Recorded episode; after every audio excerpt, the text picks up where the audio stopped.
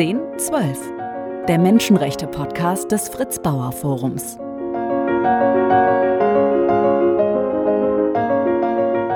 Heute mit einer Gesprächspartnerin, deren Kopf und Herz derzeit überwiegend im Iran ist. Sie arbeitet für unterschiedliche große deutsche Medien und gehört zu den wichtigen Stimmen, die gerade um Aufmerksamkeit kämpfen für das, was auf den Straßen von Teheran und anderen Städten geschieht. Die Ärztin und Journalistin Gilda Sahibi. Herzlich willkommen.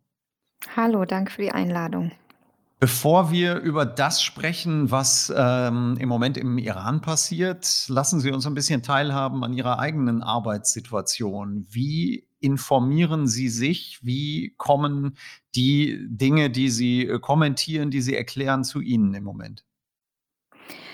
Über verschiedene Quellen, eigentlich seit Beginn der Proteste und auch schon, ich habe ja vorher auch schon über den Iran berichtet, also eine meiner wichtigsten Quellen sind natürlich die Leute im Land, mit denen ich, äh, spreche und schreibe. Also, ich mache das ganz oft so, dass ich irgendwie eine Meldung sehe oder, ähm, irgend irgend Thema habe und dann schreibe ich denen einfach und frage: „Sag mal, guck mal, hast du das gesehen? Was meinst du dazu?“ Oder ich stelle ihnen konkrete Fragen und wir haben eigentlich jeden Tag Kontakt, also auch über konkrete Sachen hinaus, einfach weil ich wissen möchte, wie es ihnen geht und ähm, weil ich auch ein Gefühl dafür bekomme, so was was grade dort los ist. Dann haben wir natürlich die Exilmedien, die iranischen Exilmedien. Es gibt unterschiedliche, es mit unterschiedlicher Güte. Also, man hat so ein paar, wo man weiß, da kann ich mich eigentlich drauf verlassen, wenn die was Bestimmtes schreiben. Es gibt andere, wo ich denke: „Vorsicht“ oder noch mal prüfen, wirklich noch mal anders verifizieren. Und gerade jetzt, ähm, äh, wird das Netz eigentlich geflutet von Desinformation vom Regime selber. Also, die wollen eigentlich, dass man im Westen komplett im Zweifel zieht, alle Nachrichten, die aus dem Iran kommen, weil man dann eben Unsicherheit schüren kann und Zweifel an dem, was an den Berichten, die man bekommt. Und deswegen ist es gerade schon besonders aufwendig, auch noch mal wirklich immer wieder zu prüfen. Ich habe auch ein paar andere äh, JournalistInnen iranischstämmig, mit denen wir uns absprechen. Wir machen dann zum Beispiel ein Update, wir reden miteinander. Was ist gerade die Lage? Hast du das gehört? Was meinst du zu der Meldung? Und äh, so, so ist man immer, immer so in Kontakt auch. Wir sprechen ja äh, in, in einer Zeit, in der die Proteste zumindest nach der Wahrnehmung ähm, aus Europa wieder an, an Energie gewinnen und zwar aufgrund einer Energieknappheit eigentlich. Vielleicht können Sie uns da noch mal kurz ins Bild setzen. Was ist gerade los? Eine Freundin aus dem Iran hat mir vor ein paar Tagen geschrieben, die haben hier nichts mehr unter Kontrolle. Das war so ihr ihr Kommentar. Ähm, unter anderem zum Beispiel gab es ja diese Woche in Choi ein Erdbeben. Und, äh, auch da lief die Notfallversorgung die Notversorgung nicht rund, wie dann auch beim Regime, das einfach keine Organisation hat und eigentlich auch nicht wirklich Menschen helfen will. Und da haben dann Menschen auch wieder protestiert und diese Menschen wurden dann bei eiskalten Temperaturen, also da schna da schneit's, da ist Eis, da ist tiefster Winter, mit Wasserwerfern beworfen. Ähm, dann gab es in den letzten Wochen äh, 'ne ganz, äh, ähm, starke Gasknappheit, was man eigentlich erstmal nicht glauben mag, weil ja Iran mit die größten Gasvorkommen weltweit hat. Ähm, und auch auch aufgrund dessen eigentlich ein sehr, sehr reiches Land ist. Aber die Menschen ein Großteil der Menschen lebt in Armut, äh, die Mittelschicht erodiert. Und da haben Menschen, ähm, auch aufgrund der der Gasknappheit, ähm, auch da protestiert und in kalten Wohnungen im Winter leben die teilweise. Es wurde auch Schulen geschlossen, weil eben nicht gewe geheizt werden konnte. Also, alles eine total abstruse Situation, ähm, aufgrund der Tatsache, dass das Regime einfach ein korruptes Gebilde ist. Und es geht eigentlich nur darum, sich selbst zu bereichern und es geht nicht darum, eine Verzeihung, 'ne funktionierende Infrastruktur für die Menschen bereitzustellen, sondern es geht wirklich es hat einen Sinn und Zweck, das ganze die ganze Islamische Republik, äh, Macht und Geld für die, die dieses Land führen, bereitzustellen. Und deswegen funktioniert einfach ganz viel auch nicht. Und es gab auch viele Proteste zum Beispiel von, ähm, Arbeitern, die ihre Gehälter nicht ausgezahlt bekommen haben, von pensionierten LehrerInnen, die ihre Pension nicht ausbezahlt bekommen haben. Also, es hat sich, äh, sehr ähm, also, es gab einiges in letzter Zeit. In der Anfangsphase äh, hat man von vielen Experten gehört, das Besondere an diesem Protest ist, dass es nicht eine singuläre Gruppe ist, die auf die Straße geht, sondern dass die Menschen, die auf der Straße sind, im Grunde ein Querschnitt der iranischen Gesellschaft sind. Wird das äh, noch verstärkt durch diese Entwicklung, dass es jetzt losgelöst von den ähm, ursprünglichen Auslösern jetzt noch ganz andere Themen äh, gibt, die die Menschen auf die Straße treiben? Es waren eigentlich von Anfang an auch ähm, die, diese Gruppen, die ich gerade erwähnte, auch dabei. Also es gab auch sehr früh schon Arbeiter, die gestreikt haben. Es gab Anfang Dezember einen landesweiten großen Generalstreik, wo auch alle Bevölkerungsschichten dabei waren.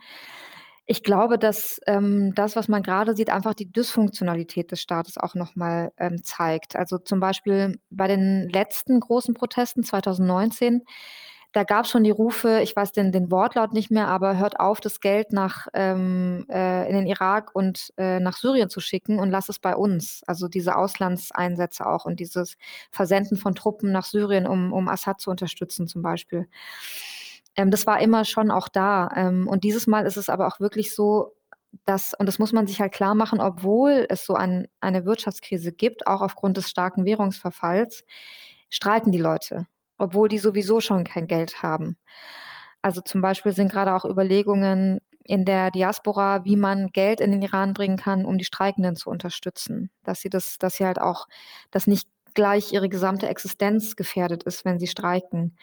Ich glaube, dass es den Zusammenhalt nochmal verstärkt. Ähm, und es waren aber wirklich auch diese ganzen Gruppen von Anfang an dabei. Jetzt ist es ja umso beeindruckender, diese, diese anhaltenden Proteste, weil das Regime ja zunehmend brutal reagiert hat, auch über die letzten Wochen und Monate hinweg schon. Wie ist Ihre Einschätzung da? Also wie ist im Moment der Umgang des Regimes mit diesen wieder aufflackernden Protesten? Also es ist äh, nur noch, also es war eigentlich von Anfang an auch, aber dadurch, dass das Regime nichts anderes hat als pure Gewalt, ähm, ist es auch das jetzt. Also die haben wirklich die haben keine Politikinstrumente. Also, ähm, ich habe ähm, ich habe das auch mal geschrieben, glaube ich, ähm, wenn es irgendwie äh, Probleme gibt in der äh, mit Drogen, dann wird exekutiert. Wenn es Probleme gibt mit Kriminalität, wird exekutiert. Wenn es politische äh, politischen Widerstand gibt, wird exekutiert. Also das ist deren Politik. Und die führen sie jetzt fort. Ähm, einfach Druck, also zum Beispiel auch gegen Frauen, die ihr Kopftuch nicht tragen. Und es gibt immer noch sehr, sehr viele Frauen im Iran, die trotz der Gefahr für Leib und Leben ihr Kopftuch nicht tragen. Und da auch wieder äh, Druck, Gewalt, dass sie, äh, dass das Regime Geschäfte, Banke, Banken, Shopping-Malls und so weiter, dass sie denen sagen, wir schließen euch, wenn ihr Frauen bedient, die kein Kopftuch tragen. Dass die Taxifahrer SMS schicken und sagen, äh, wir haben gesehen, wie du äh, zu dem und dem Zeitpunkt an dem und dem Ort eine Frau äh, transportiert hast, die ihr Kopftuch nicht richtig getragen hat oder nicht getragen hat. Das ist das, ist das wie, wie sie versuchen, Politik zu machen. Und das sieht man auch an dem unfassbar brutalen Umgang mit politischen Gefangenen, mit den Todesurteilen, die ausgesprochen werden. Am Wochenende kam die Nachricht, dass gegen drei junge Männer gegen zwei von ihnen ein zweifaches Todesurteil ausgesprochen wurde, gegen einen dritten dreifaches Todesurteil. Mit der Cousine von einem dieser Verurteilten, der 18 Jahre alt ist, äh, habe ich auch immer wieder gesprochen und Kontakt. Und sie hat mir die Geschichte von ihm erzählt und es ist einfach, äh, einfach, ich, ich, ich, mir fehlen da immer wieder die Worte, weil es so absurd ist, so ein Kind. Hm. Also er hat gerade die Zulassung zur Universität bekommen. Er ist jemand, äh, wenn er aufgeregt ist, stottert er. Ähm, er. Ihm wurde vorgeworfen, er hätte irgendwie die Proteste angeführt und sie meinte, wenn, selbst wenn wir am Telefon sind und er aufgeregt ist, stottert er, wie soll er denn irgendwelche Proteste anführen? Er wurde wochenlang aufs Übelste gefoltert, bis er so ein, ein sogenanntes Geständnis abgegeben hat. Und das ist die Art und Weise, wie dieses Regime Politik macht. Und das machen sie jetzt immer noch. Aber was ist das Kalkül dahinter? Es ist auf der einen Seite Einsch Einschüchterung natürlich der, der, des eigenen Volkes, der Menschen äh, in den Städten. Ist das auf der anderen Seite einfach so ein verzweifeltes Hoffen darauf, dass man damit durchkommt? Bei den, bei den richtig harten Ideologen ähm, würde ich sagen, die hoffen gar nicht, die glauben, das funktioniert. Die denken, dass jetzt auch nicht anders ist als die letzten 44 Jahre, weil da muss man sagen, hat es ja funktioniert. Also ähm, in den 80er Jahren, nachdem dieses Regime neu sich gebildet hat, die Islamische Republik entstanden ist, da gab es auch Widerstand, weil die Menschen gemerkt haben, was ist, was ist mit unserer Revolution passiert. Die hatten ja für, für Freiheit äh, demonstriert und protestiert und dann waren sie in so einem Terrorregime plötzlich und natürlich gab es Widerstand. Und da gab es, äh, wurden Tausende von Menschen ebenfalls hingerichtet, um eben diesen Widerstand zu brechen. Genauso 1999 bei den Studierendenprotesten, 2009 bei der Grünenbewegung, 2017, 18, 19. Und es hat immer funktioniert. Unter anderem auch deswegen, weil die Welt nie hingeschaut hat. Wir wissen würde ich sagen, der, der, Durchschnittsbeobachter, die Durchschnittsbeobachterin kennt keinen Namen aus den Massenhinrichtungen, äh, Massenmassakrierungen äh, 2019. Wer da war, wer da, wer da getötet wurde auf der Straße. Und das ist anders. Wir kennen die Namen, wir kennen die Gesichter. Ich glaube, dass die meisten Leute irgendein Gesicht im Kopf haben, wenn sie an diese Proteste denken. Irgend vielleicht ein, ein Kind, ein, ein, ein junger Mensch, ein irgendjemand, äh, der ihnen besonders in Erinnerung geblieben ist. Wir haben Patenschaften. Wir haben Menschen, die sich wirklich darum kümmern, dass diese Geschichten nicht vergessen werden. Und das ist anders. Und ich glaube, dass die Menschen, die dieses Regime anführen, nicht verstehen, was die Kraft von Mitgefühl ist, was die mhm. Kraft von Liebe ist. Und weil sie das nicht verstehen, glauben sie, dass es funktioniert mit Gewalt.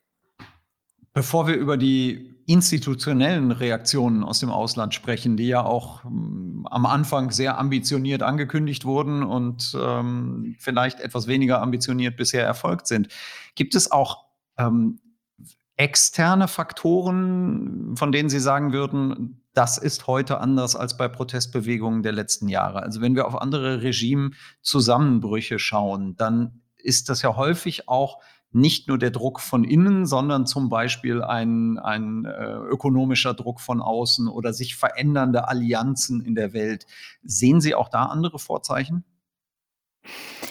Das ist schwieriger. Also etwas, was anders ist, dass wir ähm, im Exil in der Diaspora Figuren haben, prominente Figuren, die sich dafür einsetzen, dass dieses Regime gestürzt wird. Die gab es immer, die wurden aber jetzt international nicht wirklich gehört. Das waren jetzt keine Figuren, wo irgendwie ähm, weitflächig die Namen bekannt waren oder bekannt war, wer das eigentlich ist. Das ist anders. Wir haben Figuren wie Masih Ali-Nejad, ähm, Hamid Ismail oder Reza Pahlavi, der Sohn des früheren Schahs, die sehr viel Prominenz haben und die, ähm, denen auch zugehört wird. Was die also dann hatten wir ja schon besprochen, der, der Wirtschafts, äh, die wirtschaftliche Krise, diese Sachen sind alle auf jeden Fall sehr, sehr stark und sehr, sehr immanent. Schwierig ist die Frage, wie ist es in der Region? Hm. Weil meiner Einschätzung nach will niemand in der Region, dass es dort ein so großes demokratisches Land gibt. Mit Frauenrechten, mit Menschenrechten. Das will Saudi-Arabien nicht, das will Syrien nicht, das wollen diese ganzen autoritär geführten Staaten in der Region nicht. Ähm, und da sind, das ist, das ist was, wo ich nicht weiß, wie, wie man das irgendwie auch überkommen kann. Mhm. Da muss es wirklich eine starke Regierung geben, wenn dieses Regime gestürzt wird, die mit diesen ganzen Widerständen dann noch umgehen kann. Also bevor dieses Land wirklich frei und demokratisch sein kann, muss noch sehr, sehr viel Arbeit passieren. Da müssen auch Spaltungen, die in der Opposition sind, auch im Ausland noch überbrückt werden. Da, da liegt auf jeden Fall, da liegen noch sehr, sehr, sehr viele Schritte dazwischen, bis wirklich ähm, ein demokratischer Staat entsteht. Und gleichzeitig ist bei vielen Menschen dieses Mal der Wille da, dass es passieren soll. Das ist auf jeden Fall anders. Sprechen wir mal über die Reaktionen aus dem Westen. Ähm, wir haben große Sanktionsankündigungen gehört. Dann viele Bedenken, wen man auf welche Terrorliste setzen kann oder auch doch nicht, ganz unabhängig davon, ob dieser Schritt überhaupt etwas nennenswert gebracht hätte. Wenn wir jetzt mal einen Strich drunter machen heute, was ist denn aus Ihrer Sicht tatsächlich an Reaktionen erfolgt, außer dass äh, sehr häufig betont wurde, wie betroffen man ist oder was man aufs Schärfste verurteilt. Aber was ist tatsächlich handfest passiert? Wenn ich es jetzt erstmal neutral sage, was passiert ist, es sind ungefähr 50 oder 50 bis 60 Individuen zusätzlich auf die bestehende EU-Sanktionsliste gesetzt worden, plus äh, ein bis zwei Dutzend Organisationen. So. Das ist passiert. Das hat aber nicht viel Auswirkungen auf das Regime. Also ähm, ich glaube, wir sind, ich habe jetzt gerade die Zahlen nicht mehr, bei etwa 160 Individuen. Das ist ein Bruchteil der Menschen, die an dieser äh, Tötungsmaschinerie beteiligt sind, mhm. die am Regime beteiligt sind, die vom Regime profitieren. Da ist wirklich, also zu, zumindest also in der Konsequenz ist nichts passiert. Ich würde es wirklich als nichts bezeichnen. Natürlich würde das äh, die Politik anders bezeichnen. Ähm, es wundert aber auch nicht, man hört ja äh, unter anderem von äh, Josep Borrell, dem Außenbeauftragten der EU, der auch ganz klar sagt, dass äh, der Fokus darf nicht darauf liegen, irgendwie die Menschen zu unterstützen oder äh, das Regime zu stürzen, sowieso nicht, sondern mit dem Regime weiter zu verhandeln um das Atomabkommen. Ähm, wir haben tatsächlich noch nie aus Deutschland so klare Worte gehört gegen das Regime wie jetzt. Es wäre aber auch echt seltsam, wenn angesichts all dieser Geschichten, die jetzt in den letzten vier Monaten äh, zu uns gedrungen sind, das nicht passiert wäre. Heiko Maas hat zum Beispiel 2019 ähm, seine eigen, einzige Reaktion auf die äh, Massakrierungen von bis zu 1500 Menschen, auch viele Minderjährige und Kinder, ähm, er hat es als unverhältnismäßige Gewalt bezeichnet. Das war in einem Tweet. Das hat Josep Borrell jetzt übrigens auch gemacht. Er hat gesagt, äh, ähm, disproportionate use of force war sein, war sein Begriff. Was eine absolute Verharmlosung ist, dessen, also der, angesichts der Masse von Menschenrechtsverletzungen, die passieren. Und ich erkläre mir das alles eben damit, dass eigentlich auch hier niemand will, dass dieses Regime stürzt weil man nicht weiß, was danach kommt, weil es Instabilität in Anführungsstrichen bringen kann, weil man lieber mit was rechnet, was man kennt, ähm, weil Iran aus westlicher Sicht ein stabiler Staat ist, mit geschützten Grenzen, wo nicht der islamische Staat eingedrungen ist, wo es keinen Bürgerkrieg gibt, wo es keinen Krieg gibt. Das ist für den Westen sozusagen die Definition von Stabilität. Das ist meine Einschätzung, warum nicht viel passiert und ich glaube auch nicht viel passieren wird. Und auch ein Staat, äh, mit dem man verhandeln kann. Also reicht offensichtlich schon eine Dreiviertel-Atombombe auch als, als Drohpotenzial, dass die, die, die großen Nationen der Welt sagen, lieber das wieder stabilisieren, als ähm, nicht zu wissen, wer demnächst diese Technik in der Hand hat? Das sagen sie natürlich nicht so explizit, aber ja. Also, ähm, also ich, grundsätzlich muss ich natürlich sagen, den ich habe mich auch 2015 sehr über das Atomabkommen gefreut. Das haben auch viele Menschen im Iran haben sich gefreut. Es gab die die Straßen waren voller Menschen, die getanzt haben, weil man eben gedacht hat, äh, erstens, äh, wird dieses Regime davon abgehalten, 'ne Atombombe zu erlangen. Ähm, zweitens geht's den Menschen vielleicht endlich wirtschaftlich besser. Und das nichts davon ist eingetreten. Also, weder ist der Iran ist das Regime irgendwie einer Atombombe nicht näher gekommen, im Gegenteil. Zweitens äh, sind die Menschen noch viel ärmer geworden. Die einzigen, die reicher geworden sind, und das lässt sich durch Zahlen belegen, ist die Führungsriege, sind die Menschen, die davon profitieren. Und deswegen die, die, Grund, äh, die Grundabsicht, dieses Regime von Atomwaffen abzuhalten, ist richtig. Dieses Regime darf seine Hände nicht an Nuklearwaffen, also darf dies nicht, darf keine Nuklearwaffen in die Hände kriegen. Das ist das aller, Allerschlimmste, was passieren kann. Das ist, äh, das, das, wer weiß, was, was äh, für eine Gefahr dann Israel ausgesetzt wäre, die Region und nicht zuletzt die Menschen im Iran. Weil dann gäbe also dann ist dieses Regime wirklich fest. Wenn dieses Atomabkommen, über das jetzt alle sprechen, dazu führen würde, dass das nicht passiert, würde ich sagen, ey, verhandelt. Weil äh, lieber so, als dass diese Leute Nuklearwaffen haben. Dieses Abkommen wird aber meines Erachtens nach nicht dazu führen, dass die keine Nuklearwaffen haben, genauso wie das in den letzten Jahren passiert ist. Ähm, als dann Trump aus dem Nuklearabkommen ausgetreten ist 2018 und das iranische Regime in der Folge eigentlich auch, haben sie angefangen, wieder Uran anzureichern. Und die sind jetzt bei, bei ich glaube, 60 Prozent, sodass es sie zumindest der, der Atombombe viel, viel näher sind. Und das werden sie auch machen, wenn dieses Atomabkommen dann, also es äh, ist ja nur auf eine bestimmte Zeit angelegt, dieses Abkommen. In der Zeit werden sie aber noch viel reicher werden noch viel stärker militärisch und die Menschen noch mehr unterdrücken. Also deswegen ist dieses Abkommen verstehe ich nicht, wie man diese Chance vergeben kann, dass man die Menschen im Iran unterstützt, indem man das Regime wirklich konsequent sanktioniert und damit der Wahrscheinlichkeit, dass man 'n Iran hat, das atomwaffenfrei ist der atomwaffenfrei ist, viel näher kommt als mit diesem Regime. Was wäre denn ein Schritt oder was wären verschiedene Maßnahmen, die helfen würden? Sanktionen haben Sie angesprochen. Wir erleben gerade in Richtung eines anderen Staates, ähm, der als Aggressor richtigerweise wahrgenommen wird, wie vielfältig Sanktionen aussehen können. Also da wäre sicherlich einiges möglich. Was könnten denn die westlichen Regierungen, was könnte auch die Bundesregierung noch tun, um die Menschen konkret zu unterstützen? Dazu müssten sie halt erstmal die Entscheidung treffen, dass sie sie unterstützen wollen. Also, es gibt ja den politischen Willen nicht, das Regime zu sanktionieren.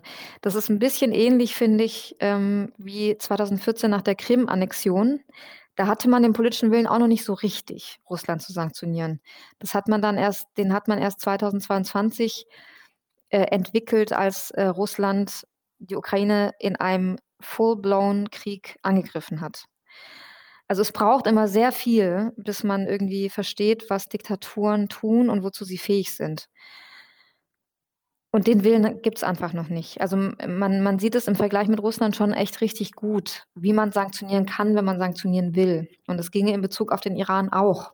Aber das passiert nicht, weil man das nicht will. Wenn man wenn man wollen würde, könnte man ein Sanktionspaket nach dem anderen schnüren und viel, viel, viel mehr Leute im Regime sanktionieren. Man müsste eigentlich auch drüber nachdenken, wie man die Sanktionen, die bisher bestehen, die aber die Menschen treffen, wie man die erleichtern kann. Also, wie man da Sanktionen wieder rückgängig machen kann, damit zum Beispiel Geld zu den Menschen im Iran gebracht werden kann, gespendet werden kann, dass sie irgendwie unterstützt werden. Aber auch das passiert nicht. Auch da sieht man nicht, dass man irgendwie überlegt, wie kann man den Menschen wirklich helfen? Weil die meisten Sanktionen, die auch von der UN beschlossen wurden, die treffen ja die Menschen, die Bevölkerung und nicht das Regime. Also, deswegen, ähm, man könnte einiges machen, aber man macht's halt nicht, weil der politische Wille nicht da ist. Sie haben vorhin sehr eindrücklich beschrieben, dass es 'ne große Anteilnahme gibt, 'ne große Informationsdichte auch. Die Menschen, auch in Deutschland, wissen sehr viel mehr, was in diesen Protesten passiert im Vergleich zu vorangegangenen, äh, ähnlichen Situationen. Gibt es aus Ihrer Sicht etwas, was, äh, die Menschen tun können, unabhängig von von staatlichen Sanktionen oder Aktionen? Was kann denn jeder Einzelne tun, äh, unabhängig davon, dass man die Aufmerksamkeit, äh, aufrechterhält. Aber gibt's auch etwas Konkretes? Also, da kann ich zur Aufmerksamkeit vielleicht was sagen, weil, ähm, da ist das iranische Regime speziell. Ähm, und das führt dazu, dass Aufmerksamkeit schon was sehr, sehr Konkretes ist, was man machen kann. Und es hat eben damit zu tun, wie ich vorher erklärt habe, dass das Regime nicht daran gewöhnt ist, dass äh, dass man ihm bei seinen Verbrechen zuschaut. Und das ist die eigentliche Angst des Regimes dass, äh, die eigenen Leute plötzlich damit konfrontiert werden, was für Verbrechen sie begehen, weil das mussten sie ja bisher nicht. Sie haben profitiert, sie sind reich geworden, sie lassen ihre Kinder überall studieren, wo sie möchten. Sie führen ein sehr, sehr angenehmes und sehr luxuriöses Leben in in dieser Diktatur. Und es gab nie Nachteile. Also, sie mussten sie haben nie die die Gesichter der Kinder gesehen, die sie töten, der politischen Gefangenen, die gefoltert werden sie wollten mussten auch gar nicht genau wissen, was jetzt in diesen Gefängnissen passiert und so. Da haben sich schön die Revolutionsgarden drum gekümmert. Und es ist ja nicht so, dass irgendwie alle Leute im Regime Psychopathen wären. Es es gibt es gibt irgendwie ganz normale Menschen, die irgendwie Kinder haben, Freundinnen haben, ähm, Verwandte haben und, ähm, denen es vielleicht irgendwann zu viel wird die auch Angst bekommen, die auch Angst bekommen, dass sie irgendwann in Haftung genommen werden, dass sie irgendwann vor Gericht stehen und für ihre Verbrechen bezahlen müssen. Und deswegen ist Aufmerksamkeit grad im Falle des Irans tatsächlich extrem wichtig, dass, äh, gepostet wird. Veranstaltungen, Gespräche. Es kann auch mal nur 'n Gespräch sein. Es ist eigentlich gar nicht so wichtig, in welcher Form. Aber die Aufmerksamkeit ist sehr, sehr wichtig und das ist auch einer der Gründe, warum am Anfang auch die Leute gesagt haben: „Wir müssen weiter protestieren, weil in dem Moment, wo wir aufhören und die Welt dann nicht mehr zuschaut, dann werden wir massakriert.“ Und das ist das ist die Sorge im Iran. Also, Sie sorgen ja ganz vielfältig auch für diese Aufmerksamkeit, indem Sie sehr aktuell berichten, haben aber Ihr Wissen über diesen Konflikt und auch die Hintergründe jetzt noch einmal in einem Buch äh, niedergeschrieben, das in einigen Wochen erscheinen wird. Was können wir von diesem Buch erwarten? Worum wird es genau gehen oder worum geht es? Sie haben es ja schon fertig gemacht. Genau, ähm, das heißt, das Buch heißt Unser Schwert ist Liebe, die feministische Revolte im Iran. Und eigentlich so im Nachhinein ist es wie eine Dokumentation der Proteste. Also es, ähm, man, es ist natürlich schwierig, über etwas zu schreiben, das, das noch läuft, das noch mittendrin ist, das nicht vorbei ist, von dem man nicht weiß, was passieren wird. Ähm, ich habe versucht, ähm, erst einmal die Geschichten der Menschen zu erzählen, die wir in diesen Protesten auch kennengelernt haben, die wir verloren haben, ähm, die, die ich ehren auch möchte, durch, dadurch, dass ich sie in diesem Buch auch erwähne und dass ich eben dabei irgendwie helfen möchte, dass die Geschichten nicht vergessen werden, wie in den letzten 44 Jahren. Dann ist es, ähm, also eigentlich erzähle ich alles anhand von Geschichten einzelner Personen. Es geht um die äh, Massenhinrichtungen in den 80er Jahren. Es geht darum, ich habe äh, Texte von Menschen aus dem Iran, die anonym Texte geschrieben haben. Ähm, da geht es unter anderem um Transphobie äh, im, im Iran. Wie, wie lebt man als non-binäre Person im Iran? Ähm, ich habe ein Interview geführt mit Nasrin Sotoudeh. Das ist eine der bekanntesten und für mich beeindruckendsten und mutigsten Frauen im Iran. Sie ist Menschenrechtsanwältin, ist aktuell eigentlich in Haft, aber ich habe im Hafturlaub mit ihr gesprochen und hat sie, sie setzt sich schon seit vielen Jahren äh, für Frauenrechte und für Minderheitenrechte ein und ist auch deswegen eigentlich seit vielen Jahren durchgehend im Gefängnis. Und deswegen versuche ich so den Menschen dieses Land ein bisschen näher zu bringen anhand Geschichten einzelner Menschen, anhand von Menschen, die in diesem Land leben und dieses Land auch geprägt haben. Das ist so der Ansatz dieses Buchs. Wir sind sehr gespannt. Ähm, Sie haben viele Hintergründe aufgeschrieben, sagen aber ja auch, es ist noch ein ganz dynamischer Prozess. Deswegen lassen Sie uns zum Schluss vielleicht mal einen Blick nach vorne versuchen. Welche Entwicklung wäre denn möglich, die zu einem freieren Iran führt? Welche äh, Hoffnungen haben Sie? Ich glaube, da muss ich unterscheiden zwischen Hoffnung und irgendwie Prognose, weil ähm, das so ein unberechenbarer Prozess ist, äh, auch anhand der, auch angesichts äh, dessen, dass man nicht weiß, wie lange er dauern wird. Ich bin überzeugt davon, dass am Ende dieses Prozesses äh, der Sturz dieses Regimes steht. Aber ich weiß nicht, ob das äh, in Monaten oder in vielen Jahren ist. Das kann ich einfach nicht sagen, auch weil das Regime eben das gesamte Gewaltmonopol hat, die gesamte Gewalt in seinen eigenen Händen hat. Ich glaube aber auch, dass der Prozess, den das Land, die Gesellschaft schon seit einigen Jahren macht und in den letzten vier Monaten praktisch im Schnelldurchlauf nochmal, dass der nicht mehr rückkehrbar ist. Also wir haben ja auch ganz viele Videos gesehen von jungen Menschen, wie sie singen, wie sie tanzen, wie sie lachen, was sie machen, was sie interessiert. Ähm, und diese jungen Menschen leben in einem ganz anderen Land als diese greisen Kleriker. Und die werden ihre Wünsche und ihre Hoffnungen nicht aufgeben und auch ihr, ihr, ihr Wesen nicht aufgeben. Und die, dieses, dieses Regime hat seine jungen Menschen verloren. Deswegen bringt es sie ja auch um, weil es lieber die Leute umbringt, als dass es versucht, sie zurückzugewinnen. Das ist, das ist einfach deren Art, äh, damit umzugehen. Deswegen, ich weiß nicht, wie dieser Prozess weitergeht. Ähm, ich glaube, dass die Menschen weiter kämpfen werden. Ich weiß, dass ich fürchte, dass Menschen weiter getötet werden in diesem Regime. Und ich hoffe, dass dieses Land frei wird irgendwann und wirklich äh, eine Demokratie wird und ein Land wird, in dem Frauen, Minderheiten leben können, wie sie wollen, sagen können, was sie wollen und lieben können, wie sie wollen. Und das ist, das ist mein Wunsch. Diesen Wunsch, diese Hoffnung teilen wir, glaube ich, alle. Frau Sahibi, ganz herzlichen Dank für viele Hintergründe, für viele Einschätzungen und für diese Hoffnung und diesen Wunsch am Ende. Vielen Dank für dieses Gespräch. Vielen lieben Dank. 1012, der Menschenrechte-Podcast des Fritz Bauer Forums. Mehr Informationen zu unserer Arbeit unter fritz-bauer-forum.de.